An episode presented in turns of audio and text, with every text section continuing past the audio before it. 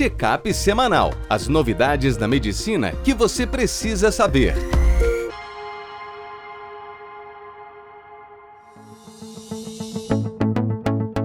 Olá a todos, meu nome é Ronaldo Gismondi, eu sou editor-chefe médico do portal PebMed, em breve, portal Afia. Bem-vindos a mais uma edição de check-up semanal com as novidades da medicina que você precisa saber para começar a semana atualizada. No programa de hoje, a gente vai falar sobre síndrome hepatorrenal para o clínico, hidrocortisona no choque séptico, intervenções cirúrgicas na pancreatite aguda, manejo do transtorno bipolar e o raro choque cardiogênico que pode acontecer numa gestação. Os primeiros textos são de Leandro Lima, da Federal de Juiz de Fora, que trabalha com a gente na área de clínica médica e gasto. Síndrome hepatorrenal, o que todo clínico precisa saber. Nós temos dois tipos de síndrome hepatorrenal, tipo 1 e tipo 2. A que a gente foca nesse artigo é a tipo 1, porque aquela de rápida evolução, se comporta como uma insuficiência renal aguda. É definida pelo aumento da creatina sérica maior ou igual a 0,3 mg por decilitro em 48 horas ou um aumento maior ou igual a 50% num prazo de 7 dias. Essa insuficiência renal aguda,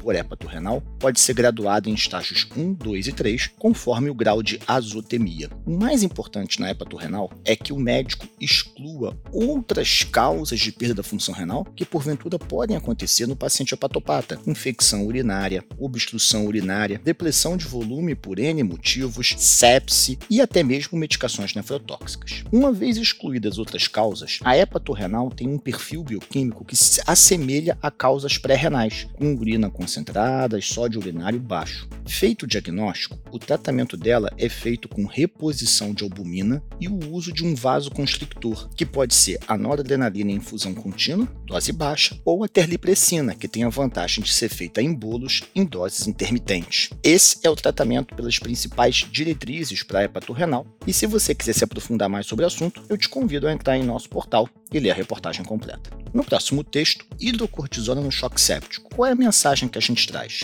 O último Surviving Sepsis Campaign, a última diretriz para sepsis, coloca para gente em adultos com choque séptico que tenham necessidade contínua e crescente de vasopressor, sugerimos o uso de corticoide venoso. O que é esse uso contínuo? É uma necessidade de nora acima de 0,25 micrograma quilo minuto por ao menos 4 horas. A dúvida é a dose porque tem estudos com hidrocortisona 50mg de 6 em 6 e outros com 100mg de 8 em 8. A Surviving Sepsis não se posiciona, mas a gente sabe, por exemplo, que uma corte retrospectiva de 2021, multicêntrica, comparou 319 pacientes nos dois grupos. É um estudo da era pré-Covid. Ele viu que a reversão de choque é semelhante em ambos os grupos, mas a dose mais alta, 100mg de 8 em 8, reduziu as taxas de recorrência e a necessidade de vasopressura adicional, no caso a vasopressina. A duração do tratamento deve ser 5 a 7 dias, e não há consenso se você deve depois retirá-los gradualmente ou suspendê-los abruptamente. Na vida real, o que a gente faz? Doente que melhora rápido e está 100% bem, a gente simplesmente suspende. O doente que ainda está saindo de, da fase inflamatória de modo mais lento, uma melhora incompleta ou lenta, aí a gente faz retirada gradual. No próximo texto, pancreatite aguda,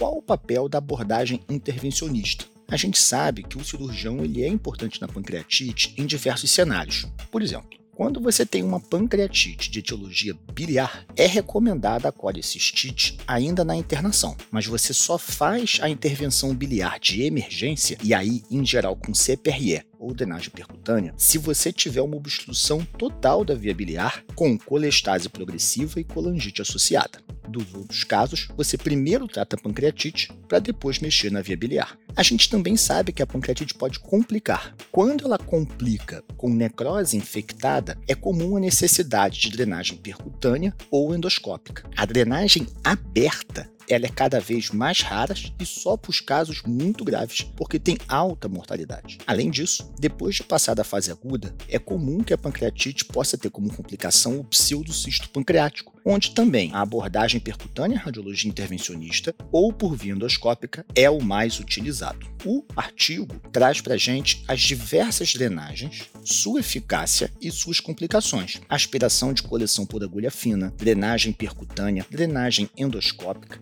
necrosectomia endoscópica, drenagem assistida por vídeo e até mesmo a cirurgia aberta. No próximo texto, Taine Miranda, que é a nossa psiquiatra, diagnóstico e tratamento do transtorno bipolar. Esse transtorno tem uma prevalência global entre 1 e 2%, mas muitos doentes abrem ele como um episódio depressivo e leva anos até que se manifeste a mania ou hipomania, que é justamente essa alternância da depressão para mania ou hipomania que fecha o diagnóstico. Há uma média de 9 anos entre o início dos sintomas no humor e o diagnóstico final.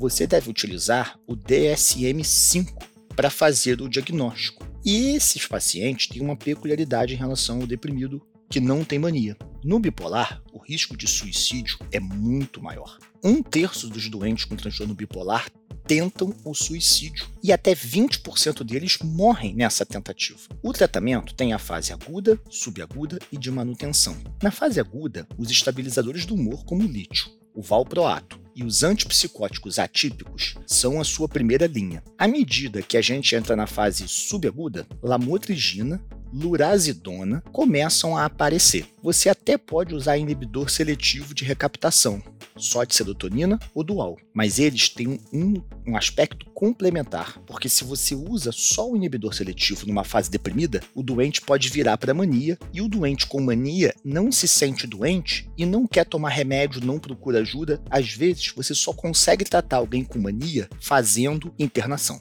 No longo prazo, lítio principalmente, mas também valproato, lamotrigina, quetiapina e aripiprazol são as medicações de primeira linha.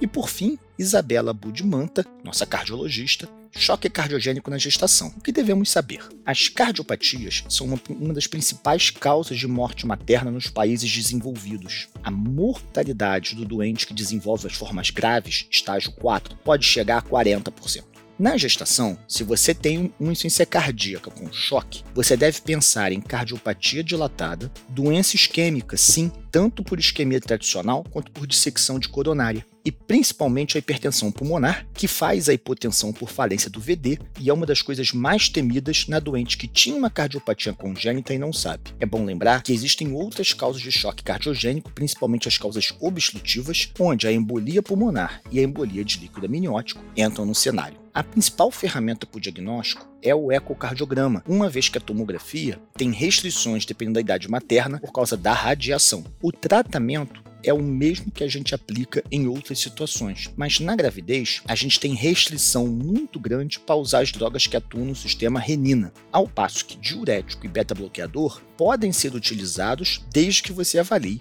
risco-benefício. Se você quiser saber um pouco mais sobre isso e muitas outras notícias, acesse www.pebmed.com.br. Um abraço e até a próxima.